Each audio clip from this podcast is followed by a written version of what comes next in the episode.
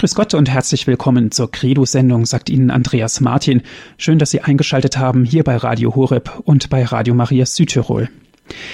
Der Gründonnerstag, die Feier vom letzten Abendmahl, das ist das Thema unserer Sendung. Heute am Gründonnerstag beginnen die drei Tage, in denen Jesus seinen Lebensweg vollendet. Ein Tag, der mit vielen Gegensätzen behaftet ist. Erfahrungen von Freundschaft gehen mit Verrat einher. Und ein ganz besonderes Zeichen ist das gemeinsame Abendmahl Jesus mit den zwölf Aposteln und das Wachen am Ölberg. Wachet und betet. Zu Gast bei uns ist der Passionistenpater Lukas Temme. Grüß Gott und guten Abend, Pater Lukas. Grüß Gott, guten Abend. Herr Pater, der Gründonnerstag ist in der Liturgie ein ganz besonderer Tag, die Eucharistiefeier. Eine Feier in der Höchstform ist zugleich umrissen von der Schlichtheit der Atmosphäre. Die Glocken verstummen, die Orgel verstummt, der Altar wird abgedeckt. Ich möchte fragen, kann man in diesem Moment wirklich noch von einer Feier sprechen? Ich glaube, so wie Sie schon gesagt haben, dieses abrupte Abbrechen nach dem Gloria, das Schweigen der Glocken und der Orgel. Die Kirche möchte feiern und kann nicht feiern, weil der Schatten des Karfreitags doch schon auf das Geschehen wie einwirft ich meine, ich sage immer so, wir holen das ja auch danach. Ja, ich denke nicht umsonst ist der Vorleichnamstag ein Donnerstag. Ja, ich denke, dass da die Kirche die Freude und den Jubel über die Einsetzung der Eucharistie und der Priesterweihe nachholen wird. Dass das ein ja ein Verstummen des Gründonnerstags dann auch sinnvoll macht. Und das Verstummen des Gründonnerstags spiegelt sich dann gleichzeitig, Sie haben es erwähnt, auch in der Freude, zum Beispiel am Fronleichnamsfest wieder. Mhm. Ja, ich glaube, das ist ganz wichtig, dass man die beiden Feste in einer Verbindung sieht. Ja. Ich glaube, nur durch das Geschehen im Abendmahlsaal kann man das Fronleichnamsfest voll und ganz ergreifen oder verstehen. Ja. Ja, liebe Hörerinnen und Hörer, Thema ist die Feier vom letzten Abendmahl, der Gründonnerstag, wachet und betet das Ölberg. Ich glaube, es gibt nur wenige Anlässe im Kirchenjahr, die so angefüllt sind mit den mit großen und heiligen Geheimnissen wie der Abend des Gründonnerstags. Ich möchte mit Ihnen heute zwei Stationen Jesu anschauen, die diesen Tag prägen. Zunächst einmal ist es das letzte Abendmahl selbst, dort, wo Jesus für uns die beiden Sakramente einsetzt, der Eucharistie und die Priesterweihe.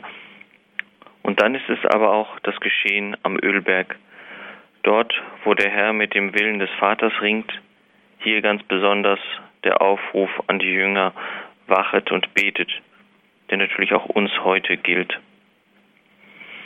Werfen wir einen Blick in den Abendmahlsaal. Der Apostel Johannes setzt in seinem Evangelium gleichsam die Überschrift über das Geschehen des Gründonnerstags. Er schreibt, Jesus wusste, dass seine Stunde gekommen war, um aus dieser Welt zum Vater hinüberzugehen. Da er die Seinen liebte, die in der Welt waren, erwies er ihnen seine Liebe bis zur Vollendung. Diese Worte sind der Schlüssel für die Fußwaschung, für das Abendmahl, für das Ölbergleiden Jesu. Es ist dienende und erlösende Liebe. Der Gründonnerstag ist nicht nur die Stunde der großen Worte. Ich glaube, wir sind alle eingeladen zum stillen Betrachten und zum Miterleben dessen, was Jesus sagt und tut. Dazu möchte ich drei Sätze aus dem Abendmahlsaal aufgreifen, die wir aus dem Munde Jesu hören. Das erste ist eine Frage, die er den Jüngern bei der Fußwaschung stellt. Begreift ihr, was ich an euch getan habe? Sie haben es nicht begriffen. Der Dialog mit Petrus zeigt es ganz deutlich. Seine erschrockene Frage, Herr, du willst mir die Füße waschen, ist nicht nur ein Ausdruck der Peinlichkeit, die Petrus empfindet. Sie drückt nicht bloß sein Unbehagen aus. In ihr spricht sich auch das Unverständnis aus, das die Jünger Jesu entgegengebracht haben. Sie sind ihm gefolgt, sie liebten ihn, aber so vieles an ihm war ihnen ein Rätsel. Und immer wieder erfasst sie ein faszinierendes Erschauern vor dem Geheimnis seiner Person. Jesus ließ sich nicht in ihre Vorstellung einordnen. Er passt nicht in ihre Weltverständnis.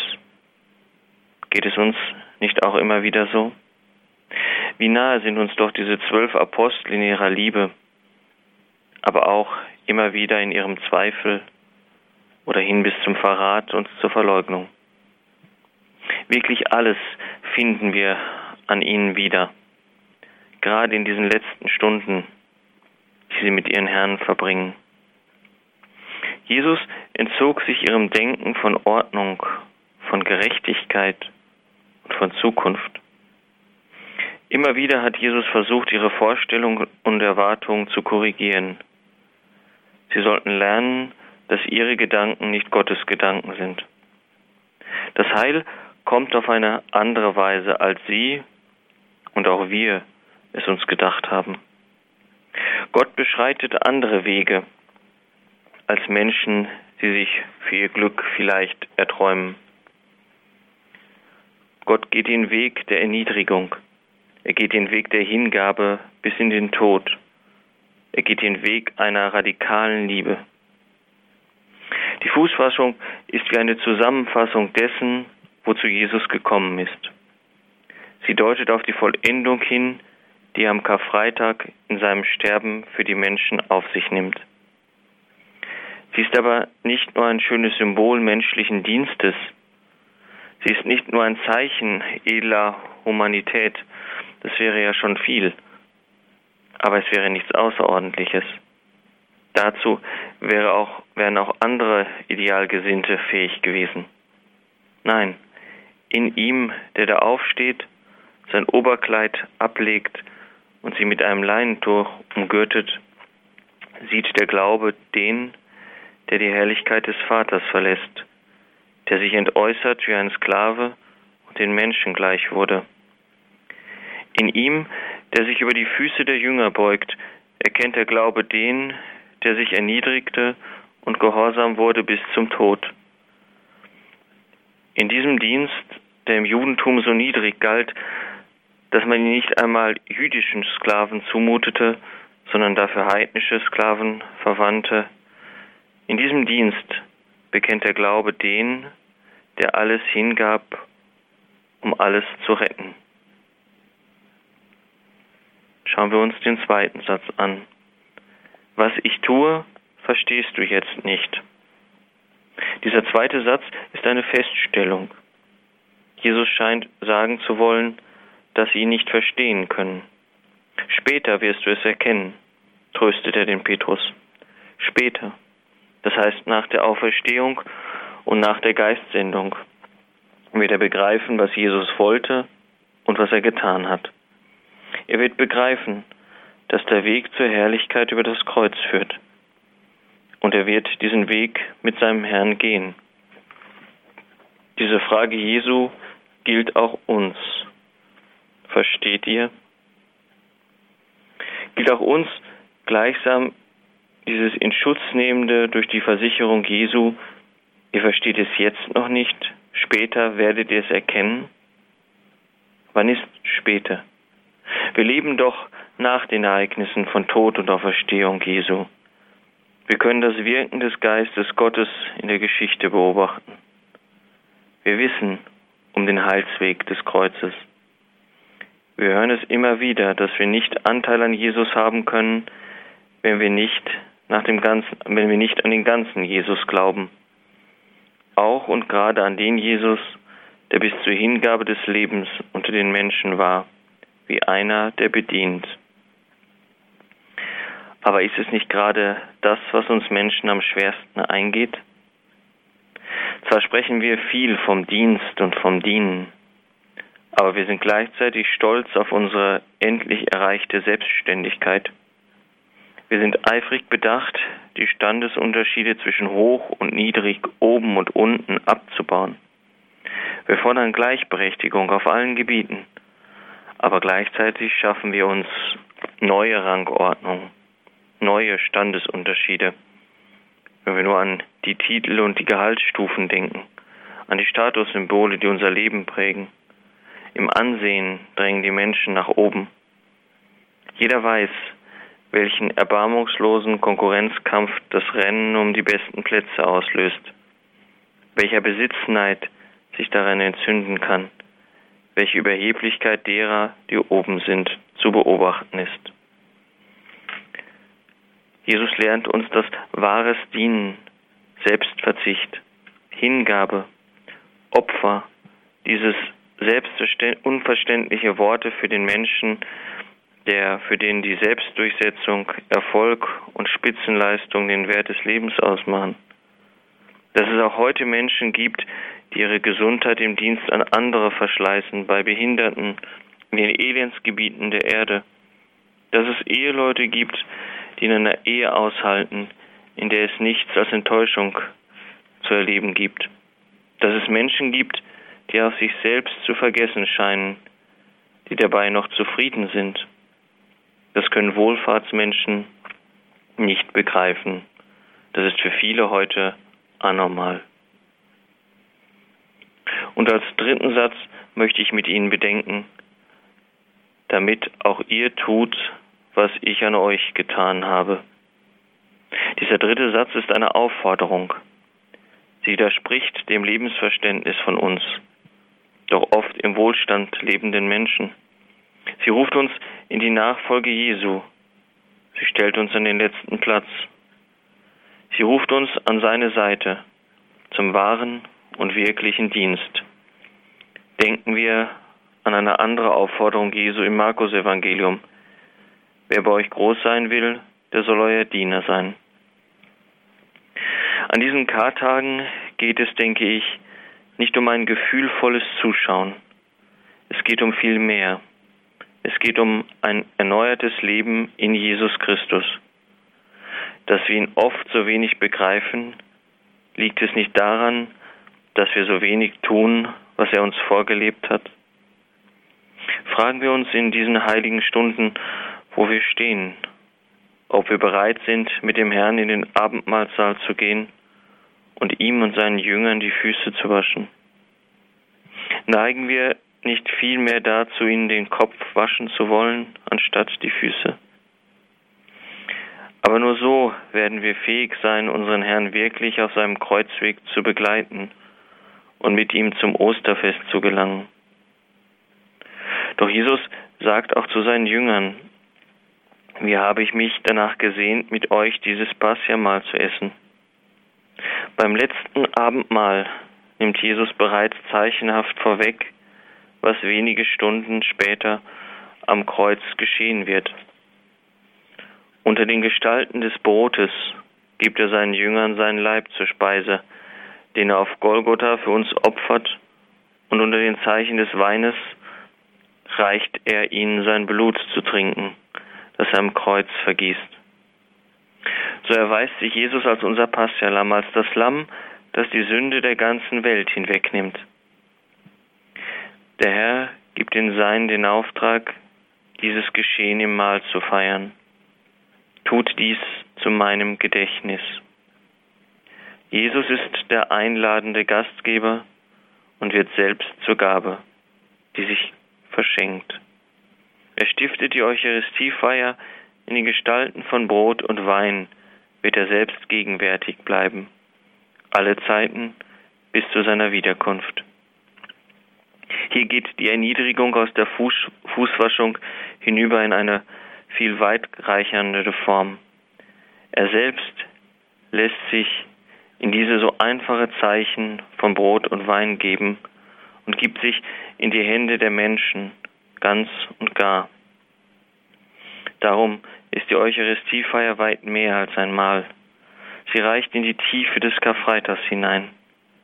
Wenn wir die Eucharistie feiern, wird das Kreuzesopfer Jesu sakramental gegenwärtig. Wir werden hineingenommen in das Leiden und Sterben Jesu. Sind wir uns dessen eigentlich noch bewusst? Der Gründonnerstag möchte uns wieder neu sensibel machen dafür. Ich möchte mit Ihnen nach der Musikpause einen kleinen Sprung machen und mit dem Herrn und seinen Jüngern in den Ölberggarten gehen.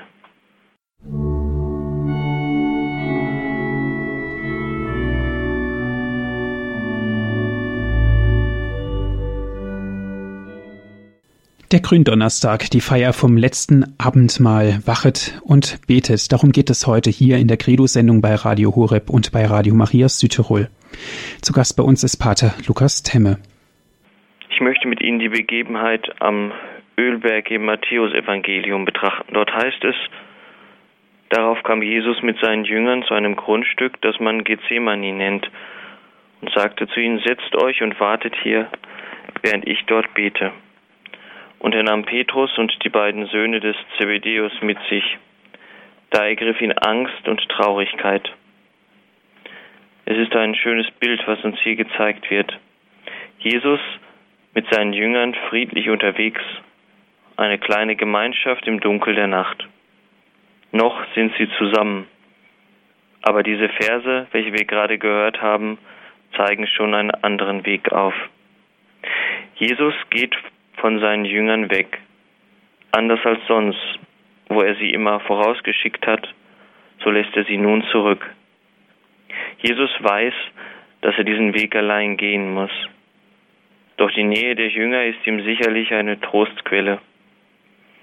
Er nimmt allerdings noch drei Jünger mit sich, die noch ein Stück des Weges mit ihm gehen sollen. Petrus und die Söhne des Zebedeus, es sind Jakobus und Johannes.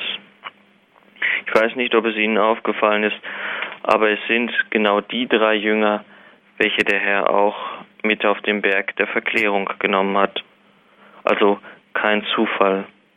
Er wollte sie stärken für das, was noch kommen sollte.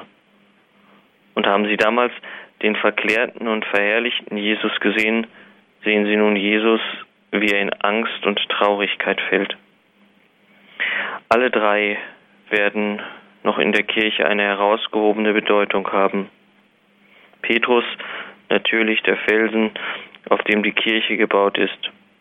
Johannes der Evangelist, der steht in der Kirche für die Liebe und die Begeisterung, also für das Charisma, könnten wir sagen. Jakobus, der in der Urkirche von Jerusalem eine wichtige Rolle gespielt hat und der als erster Apostel sein Blut für den Herrn vergossen hat. Doch alle drei zeigen eigentlich durch ihr Verhalten, dass sie die Stunde und auch Jesus selbst nicht verstehen. Hören wir weiter im Evangelium. Und er sagte zu ihnen, meine Seele ist zu Tode betrübt, bleibt hier und wacht mit mir. Und er ging ein Stück weiter, warf sich zu, dem Bo warf sich zu Boden und betete. Mein Vater, wenn es möglich ist, gehe dieser Kelch an mir vorüber, aber nicht wie ich will, sondern wie du willst. Dieses Gebet und diese Stunde überhaupt haben etwas Erschütterndes. Hier spricht er das aus, was sein Innerstes beschäftigt. Später, wenn er vor Pontius Pilatus steht, wird er schweigen. Jesus weiß bereits jetzt, dass er diesen Weg gehen muss und er hat es in den Jahren seines öffentlichen Wirkens oft gesagt. Und er wird ihn gehen in der Treue zum himmlischen Vater. Vor kurzer Zeit hat er noch beim Abendmahl gesagt, das ist mein Blut, das für euch vergossen wird zur Vergebung der Sünden. Und trotzdem diese Trauer, diese Erschütterung. Wie groß muss die Erschütterung gewesen sein, dass er den Vater bittet, er möge den Kelch des Leidens an ihm vorübergehen lassen. Bedenken wir, Jesus hat in diesen Stunden alle Schuld der Welt, alle Einsamkeit und Not auf sich genommen. Das konnte sicherlich kein normaler Mensch. Das konnte nur der Mensch gewordene Sohn Gottes. Aber selbst in dieser unendlich schweren Stunde ringt sich Jesus durch zu dem Entschluss, aber nicht wie ich will, sondern wie du willst, soll geschehen. Hier erfüllt er das, was er seinen Jüngern im Vater unser zu beten gelehrt hat, dass der Wille des Vaters geschehen soll. Und auch hier müssen wir im Kopf behalten, der Wille des Vaters kann auch in dieser Situation nur Liebe sein. Da, wo sein Wille nicht getan wird, kommt auch das Reich Gottes, das Reich der Liebe und des Friedens nicht voll zur Entfaltung. Gerade in diesem Moment der Hingabe Jesu aber soll diese Liebe so deutlich zum Vorschein kommen. Wir hören es immer wieder in der Osternacht im Exultit. O unfassbare Liebe des Vaters, um den Knecht zu erlösen, gabst du den Sohn dahin. Aber schauen wir weiter in unserem Text. Und er ging zu den Jüngern zurück und fand sie schlafend. Da sagte er zu Petrus, konntet ihr nicht einmal eine Stunde mit mir wachen? Wachet und betet, damit ihr nicht in Versuchung geratet. Der Geist ist willig, aber das Fleisch ist schwach. Nicht nur die Jünger, welche Jesus weiter unten zurückgelassen hat, sind eingeschlafen. Nein, auch die drei, welche in seiner Nähe wachen sollten, hat der Schlaf übermannt. Nun wird aus ihrer Gegenwart für Jesus nicht die erhoffte Stärkung, sondern vielmehr eine Enttäuschung. Bereits nach einer Stunde scheint ihre Kraft erschöpft zu sein. Hier beginnt schon die Versuchung zu wirken, und sie wird sich fortsetzen, so weit, dass unter dem Kreuz niemand von den Jüngern mehr steht, außer Johannes, der hier auch als ein Platzhalter für die Liebe zu sehen ist. Jesus besteht seinen Kampf mit dem Versucher dadurch, dass er wacht und betet. Mir scheint eines hier recht wichtig zu sein. Er sagt zu Petrus, konntet ihr nicht mal eine Stunde mit mir wachen. Wacht und betet, damit ihr nicht in Versuchung geratet. Ist das nicht eine Aufforderung an die ganze Kirche? Ich denke schon. Wir sind alle gemeint, zu wachen und zu beten. Aber tun wir es auch? Vielleicht gerade in der jetzigen Krise wäre das Wachen und das Beten mit dem Herrn so wichtig. Wir sind es doch, die mit dem Herrn den Ölberggarten hineingehen und die mit ihm sein wollen. Und wie schnell ermüden wir in unserem Eifer und unserer Begeisterung. Mir kommt hier ein Abschnitt aus der Enzyklika Dives in Misericordia in den Sinn. Dort schreibt Johannes Paul, wie wichtig es ist, für die Welt das Erbarmen Gottes zu erflehen. Und er macht deutlich, wie wichtig es gerade heute ist, wo so viele an diesem Erbarmen Gottes achtlos vorbeilaufen. Wir sind heute eingeladen, mit dem Herrn zu wachen und zu beten. Viele Kirchen bleiben heute geöffnet und laden zum Verweilen beim Herrn ein. Oder auch daheim kann man vielleicht sogar mit der Familie oder Freunden eine Ölbergstunde halten. Lassen wir den Herrn in dieser Nacht des Rings nicht allein. Nach einer Musikpause schauen wir uns den Rest des Evangeliums an, in dem der Herr um die Kraft bittet, für uns zu leiden und zu sterben.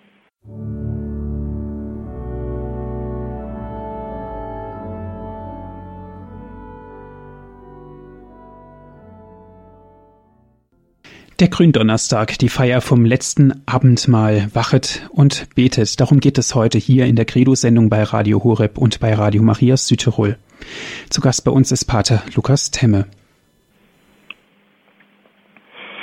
Aber schauen wir weiter ins Evangelium. Dort heißt es, dann ging er zum zweiten Mal weg und betete, mein Vater, wenn dieser Kelch an mir nicht vorübergehen kann, ohne dass ich ihn trinke, geschehe dein Wille. Als er zurückkam, fand er sie wieder schlafend, denn die Augen waren ihnen zugefallen. Und er ging wieder von ihnen weg und betete zum dritten Mal mit den gleichen Worten. Danach kehrte er zu den Jüngern zurück und sagte zu ihnen, Schlaft ihr immer noch und ruht euch aus? Die Stunde ist gekommen, jetzt wird der Menschensohn den Sündern ausgeliefert. Steht auf, wir wollen gehen. Seht, der Verräter, der mich ausliefert, ist da. Also dreimal geht Jesus weg, um zum Vater zu beten. Aber beim zweiten Mal lässt er seine Jünger schlafen. Hier wird noch einmal deutlich, wie einsam Jesus bereits ist. Die Jünger erkennen den Ernst der Stunde gar nicht und nicken ein, obwohl der Herr sie zweimal bittet, mit ihm zu wachen und zu beten. Nach dem Ringen mit Gott geht Jesus ganz bewusst in seine Stunde und auf den Verräter zu. Die Stunde ist nun gekommen. Noch vor dem letzten Abendmahl hatte Jesus gesagt, dass die Zeit nahe ist, da er sein Fleisch und sein Blut hingibt für die Seinen. Nun ist diese Stunde gekommen, in der dasselbe nicht unter den Zeichen von Brot und Wein geschieht, sondern in der blutigen Wirklichkeit seines leiblichen Todes. Und doch merken wir hier wieder wie ein Gegensatz von Gott her ist diese Stunde gewollt als die Stunde der höchsten Liebe. Aber von den Menschen her ist es die Stunde der tiefsten Sünde, weil es heißt, jetzt wird der Menschensohn den Händen der Sünde ausgeliefert. Und was von Gott her Gnade ist, reine Liebe, ist vom Handeln des Menschen her schwere Sünde. Aber auch diese wird am Kreuz bezahlt werden. Und den Sündern steht der Weg zur, um zur Umkehr frei. Denken Sie nur an den Hauptmann unter dem Kreuz, der sich bekehrt. Wahrhaftig, dieser Mensch war Gottes Sohn. Bedenken wir immer wieder, alle Menschenangst, alle Menschenverlassenheit hat Jesus im Garten von Gethsemane erduldet. Er war in die Welt gekommen, um zur Erlösung der Menschen zu, für die Erlösung der Menschen zu leiden und zu sterben. Jetzt aber, als die Stunde kam, bäumt sich seine menschliche Natur auf. Es war zu schwer, was kommen sollte. Ich möchte es etwas dramatischer formulieren. Es war ein Kampf um Leben und Tod, der sich unter den Ölbäumen in Gethsemane abspielt. Auf Leben und Tod der ganzen Menschheit. Eine Entscheidung von unvorstellbarem Ausmaß hing von diesem Ringen ab. In dieser Todesangst rang der Herr Stunde um Stunde. Aber wollte ihm vielleicht das Herz auch vor lauter Angst und Not zerspringen.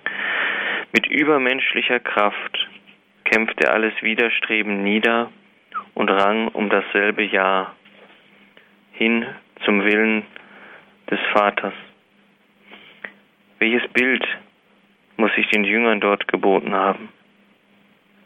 Stellen wir uns einmal vor, er hebt sich von der kalten Erde, wischt sich den Schweiß aus dem Gesicht, der wie Blut ist, und spricht mit der nun zurückgewonnenen Selbstbeherrschung. Die Stunde ist da. Der Menschensohn wird nun den Händen der Sünder übergeben. Steht auf, wir wollen gehen. Da ist nicht mehr der zitternde Mensch, der, der von Todesangst gequält wird, sich auf den Boden wirft vor lauter Angst. Aufrecht und mutig steht er da, wie wenn er immer noch der Beherrscher der Szene wäre.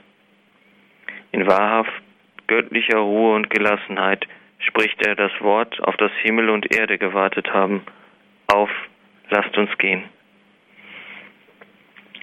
Über jeden von uns Menschen kommt die dunkle Stunde der Ölbergnacht. Wir alle müssen manchmal einen verzweifelten Kampf führen gegen das Leid, müssen uns durchringen zu einem entschiedenen Ja. Dass wir die Kraft haben zu einem solchen Ja der Ergebung und der Einwilligung, dazu hat sich Jesus auch dem Ölbergleiden unterzogen. Sein Beispiel soll uns die Kraft geben, zu dem Leid und zu den dunklen Stunden in unserem Leben ein entschlossenes Ja zu sagen. Alles in uns sträubt sich gegen das Leid und gegen den Tod. Leiden tut weh und Sterben ist oft schwer. Wir wollen nicht, wir wehren uns dagegen. Aber es muss sein, ob wir es wahrhaben wollen oder nicht. Es kommt das Leid und es kommt der Tod. Wir alle werden einmal hinausgeführt in unseren Ölberggarten und müssen uns durchringen zu einem Ja, Vater, dein Wille geschehe. Darum auch hat Jesus den frucht, fruchtbaren Entscheidungskampf in Gethsemane gelitten. Wir haben sein Vorbild nötig. Er sah den Kelch voraus, den wir alle trinken müssen, den Kelch der Vereinsamung und der Verlassenheit, den Kelch der Krankheit und der Schmerzen, den Kelch der Versuchung und der Verlockung, den Kelch der Arbeit und der Pflichten, den Kelch der Todesangst und der Todesnot.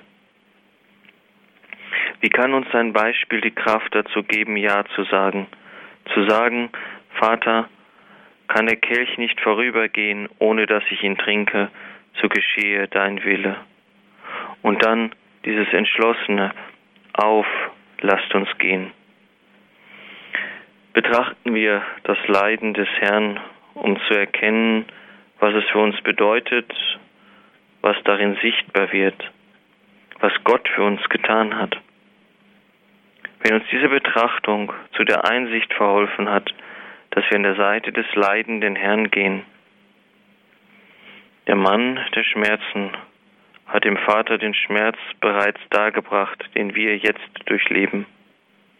Im Ertragen von Leid und Schmerz nehmen wir also teil an der Passion des Herrn. Sind wir ihm und ist er uns besonders nahe. Er führt uns durch sein Leiden zu größerem, zu neuem Leben mit neuer Hoffnung. Hier liegt der Sinn der Auferstehung. Ich wünsche Ihnen, liebe Hörerinnen und Hörer, den Mut und die Ausdauer, heute Nacht mit dem Herrn zu wachen und zu beten. Schenken wir ihm unsere Anwesenheit, wo er doch auch unser, unsere Schuld auf sich nimmt und sie für uns bezahlt. Wir können uns dieses Wachen und Beten auch zur Gewohnheit machen. In manchen Vereinen und Gemeinschaften wird am Donnerstagabend vor dem Erz Jesu Freitag die heilige Stunde gehalten. Das ist nichts anderes als das Erinnern und das sich vergegenwärtigen in die Stunde, die der Herr am Ölberg gelitten hat und ihm unsere Anwesenheit zu schenken. Ich möchte diese heiligen Stunden, wo unser Herr das Werk der Erlösung beginnt, mit einem Gebet abschließen. Herr Jesus Christus, unser Erlöser und Heiland, du bist am Ölberg auf den Willen des Vaters eingegangen. Deine Hingabe hat uns frei gemacht und dein Gehorsam bis zum Tod am Kreuz erfüllt uns mit Mut, Hoffnung und Trost. Für all das danken wir. Lass uns begreifen, dass dich lieben Nachfolge bedeutet. Mach uns offen und bereit für die Fragen und Probleme unserer Zeit. Lass uns durch dein Leiden Erlösung zuteil werden und lass uns darauf vertrauen, dass du alles zum Guten lenken wirst. Amen.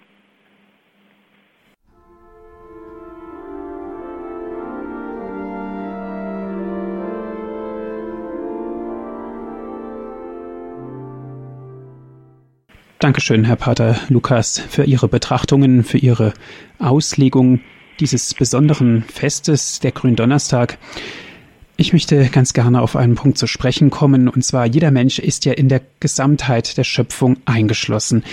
Er hat eine eigene Würde und natürlich auch eigene Rechte und auch Verantwortung für die Gemeinschaft. Und deshalb möchte ich ganz bewusst fragen, warum ist Jesus diesen schlimmen Weg gegangen, und zwar nur aus Liebe bis zum Tod. Kann man da überhaupt eine Antwort darauf geben? Ich denke, die Antwort, die Antwort kann man nicht geben. Ja, also ähm, es ist die, es ist eine wahnsinnige, unvorstellbare Liebe, die dahinter steht. Ja, ich glaube, ich glaube, der heilige Thomas hat es gesagt. Der Gerechtigkeit hätte ein Tropfen des Blutes Christi Genüge getan, aber die Liebe wollte sich ganz verschwenden. Ja, ich denke, ähm, dass es da, dass wir uns diese Liebe, die Gott zum Menschen hat, nicht groß genug vorstellen können. Ja, und gerade am Gründonnerstag, um, um, am Karfreitag, ja, geht es um, um diese Liebe hinter dem Leiden Christi. Und die wartet auf eine Antwort. die wartet auf unsere Antwort.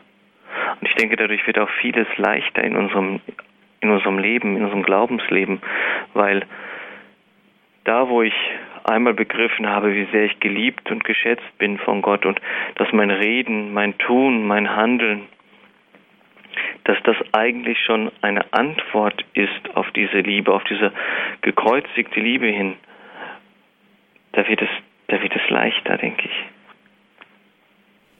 Und dadurch wird ja auch das Fest aktuell in der heutigen Zeit eben auch durch die Nächstenliebe. Ja, und ich, also in meiner Aufgabe als, als Krankenhausseelsorger habe ich immer wieder diese Feststellung gemacht, ähm, das Schwerste im Leiden ist die Sinnlosigkeit. Ja? Da, wo Menschen, also es war eine Erfahrung, die man durchweg machen konnte, da, wo Menschen tief im Glauben stehen, da war es nicht so schwer. Da mir, mir hat mal eine Frau, eine krebskranke Frau gesagt, ähm, sie hält das nur aus, weil sie weiß, dass sie das alles Jesus schenken kann und dass das für die Welt auch ist. Und ich habe mir dann nachher so gedacht, welcher Glaube steht dahinter? Ja, wenn jemand das in, in diesem Leid noch sagen kann, dass, dass, dass das eigene Leid nicht sinnlos ist, sondern dass, dass es für den Herrn und für die Welt getragen ist. Ich glaube, dass das vielen Menschen heute auch helfen könnte. Wichtig ist der Ausspruch, nicht mein Wille geschehe, sondern dein Wille geschehe. Und ich denke, da wird auch ganz klar, wo auch dieser berühmte Unterschied ist zwischen dem sinnvollen Leid und dem sinnlosen Leid. Mhm. Ja, ähm, ich denke, da, da, muss man auch ganz klar unterscheiden. Ich meine, unser Ordensvater Paul vom Kreuz hat ja auch klipp und klar gesagt, ähm, alles Leid, was es auf der Welt gibt und was gelindert werden kann, muss gelindert werden, ja es wird noch genug übrig bleiben, was wir aus Liebe zum Herrn auf uns nehmen können und ihm dann auch hinhalten können. Ja, also man darf jetzt nicht auch in, eine, in ein Fahrwasser kommen, wo man sagt, alles Leid muss getragen werden. Es gibt Leid, was wir lindern können, was wir, wo wir helfen können. Ich denke, das hat erstmal Vorrang, dieses Helfen. Und das Leid, was übrig bleibt, was man wirklich nicht mehr ändern kann, das dann anzunehmen. Ich glaube, das ist noch schwer genug. Herr Pater Lukas, kann der Gründonnerstag auch als ein Fest zur Vergebung der Sünden verstanden werden? Ich meine, ähm, wir feiern ja diese drei Tage als eine Einheit. Donnerstag, Karfreitag und dann die Osternacht. Im Abendmahlsaal beginnt unsere Erlösung. Der Herr be beginnt, unsere Schuld zu bezahlen, ja ich denke, dass es, dass es auf jeden Fall ähm, ja auch der Vergebe, die Feier der Vergebung beinhaltet. Ja. Also eine besondere Zeichenhandlung Jesu ist ja die Tischgemeinschaft. Er setzt sich mit Sünden an den Tisch und äh, da geschieht ja Versöhnung. Mhm. Ein Beispiel hierfür ist aus dem Lukas-Evangelium aus dem 15. Kapitel, der zweite Abschnitt. Ich zitiere gerade, die Pharisäer und die Schriftgelehrten empörten sich darüber und sagten, er gibt sich mit den Sündern ab und isst sogar mit ihnen. Kann das ein tieferes Verständnis auch des Gründonnerstages sein? Hm.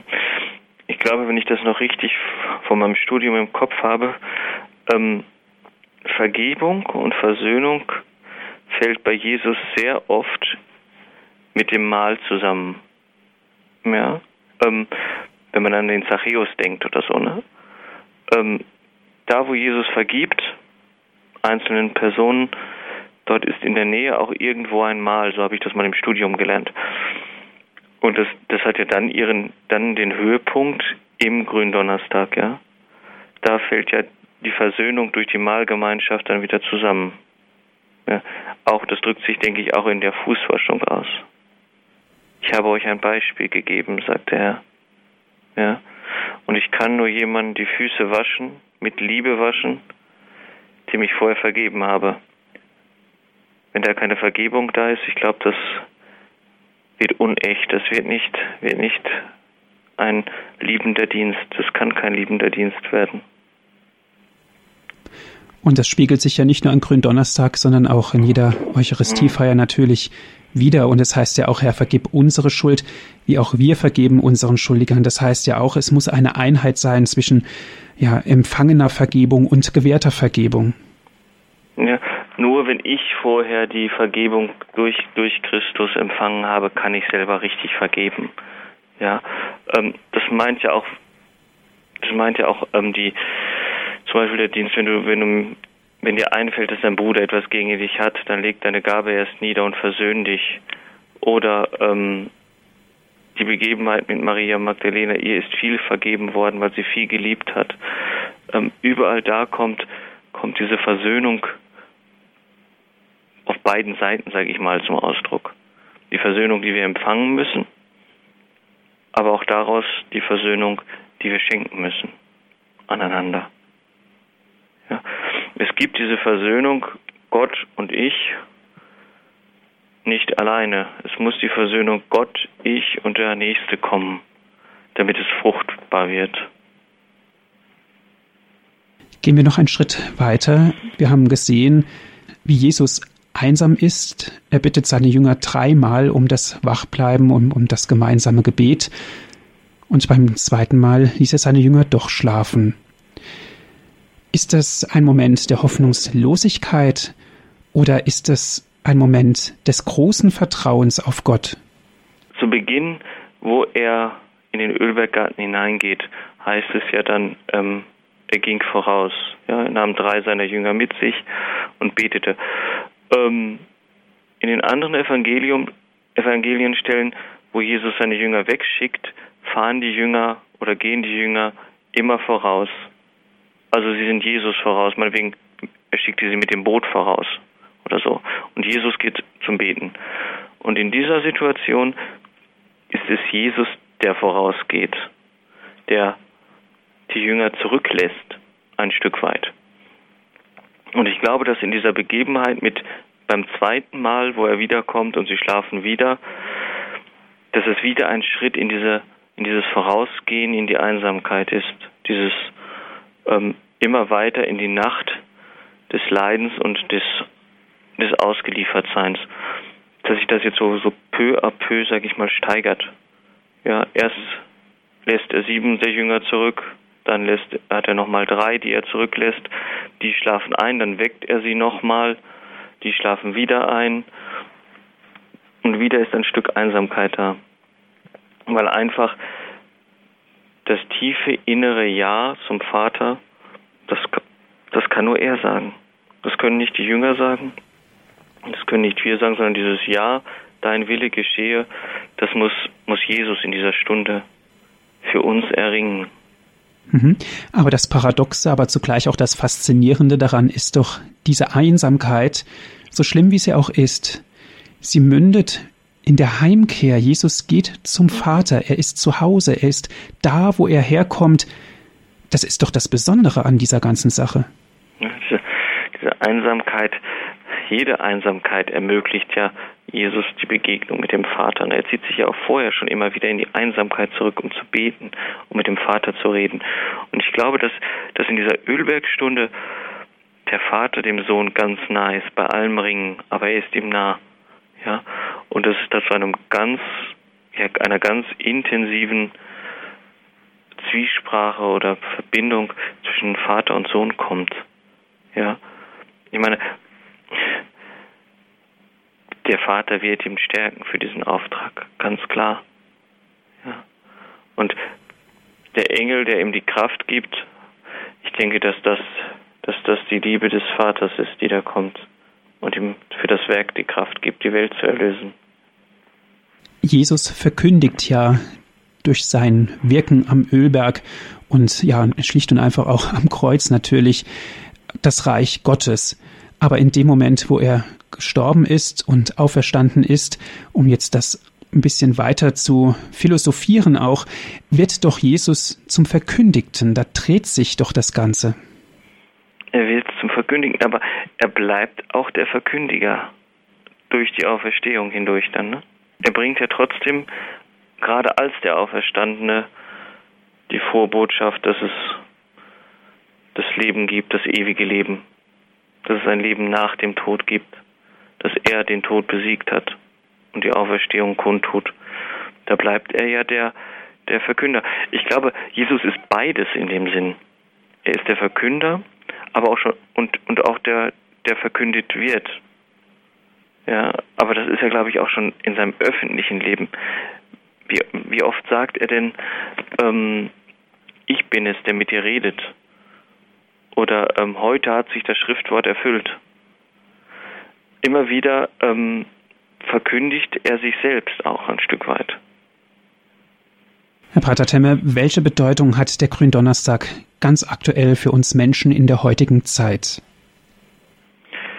Ich glaube, in, in der heutigen Zeit haben wir im Gründonnerstag oder im Geschehen des Gründonnerstages jemanden zu, zu haben oder jemanden zu wissen, wo wir mit all dem hinkommen, was uns niederdrückt, mit all den, mit all der Einsamkeit, all der Not, all der Angst, all den Unsicherheiten, die uns unsere heutige Zeit ja vorgibt, dass es da jemand gibt, der, ja, der diesen Weg durchschritten hat für uns und der nun auch mit uns geht und der uns innehalten lässt, der uns zur Ruhe kommen lässt, dieses wachet und betet, ist ja, denke ich, sehr wichtig für uns, für uns selbst, ja, dieses zur Ruhe kommen, dieses Wachen mit dem Herrn, das uns bewusst machen soll, ähm, ja, ich bin nicht allein auf meinem Weg, auch wenn dieses, wenn diese Ölbergstunde für mich heute kommt oder später, der Herr geht, der Herr geht mit.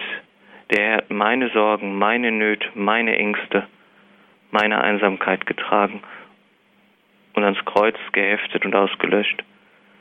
Damit wird es für mich tragbar, gehbar. Ich glaube, dass das für uns heute ganz wichtig ist. Dass es heute Nacht nicht auf unsere Leistung ankommt, sondern dass es der Herr ist, der uns vorausgeht. Und dieses Wachbleiben ist wahrscheinlich auch nicht so zu verstehen in einer Form des physischen Wachbleibens, sondern mit einer starken Aufmerksamkeit, hellwach sein, Gott empfangen zu dürfen. Bereit zu sein in Empfang. Ich glaube, dass Gott viel öfter in unser Leben tritt und viel öfter wirksam wird, als wir uns das bewusst machen, als wir es wahrnehmen.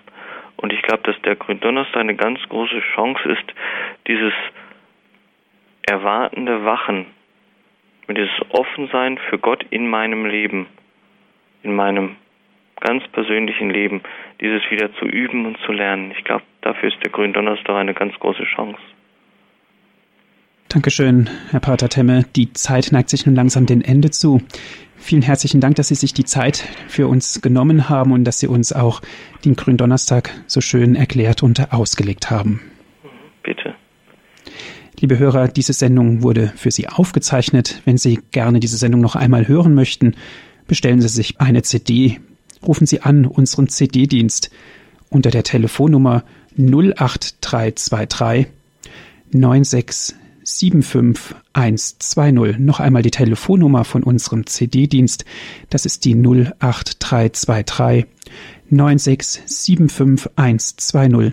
Wenn Sie von außerhalb Deutschlands anrufen, bitte 0049 vorwählen, dann geht es weiter mit der 8323 9675120. Wenn Sie vielleicht die Möglichkeit für das Internet haben, schauen Sie vorbei auf unserer Internetseite www horeb.org. Noch einmal unsere Internetadresse www.horeb.org. Dort können Sie sich die Sendung auf Ihrem Computer herunterladen und erneut anhören. Pater Lukas, darf ich Sie zum Abschluss noch um ein Gebet und um den Segen bitten? Mhm. Jesus, wir beten dich am heutigen Abend, wo du in die Einsamkeit hinausgehst und mit dem Willen des Vaters ringst, dass du all unsere Einsamkeit, all unsere Sehnsüchte und Wünsche mit, mit zum Vater nimmst, dass du ihm unsere verwundeten und einsamen Herzen hinhältst und für uns Kraft und Stärke für den Alltag und für unseren Weg durch das Leben schenken mögest. Und darum bitten wir um den Segen. Und so segne euch der allmächtige Gott, der Vater und der Sohn und der Heilige Geist. Amen. Amen. Gelobt sei Jesus Christus. In Ewigkeit. Amen.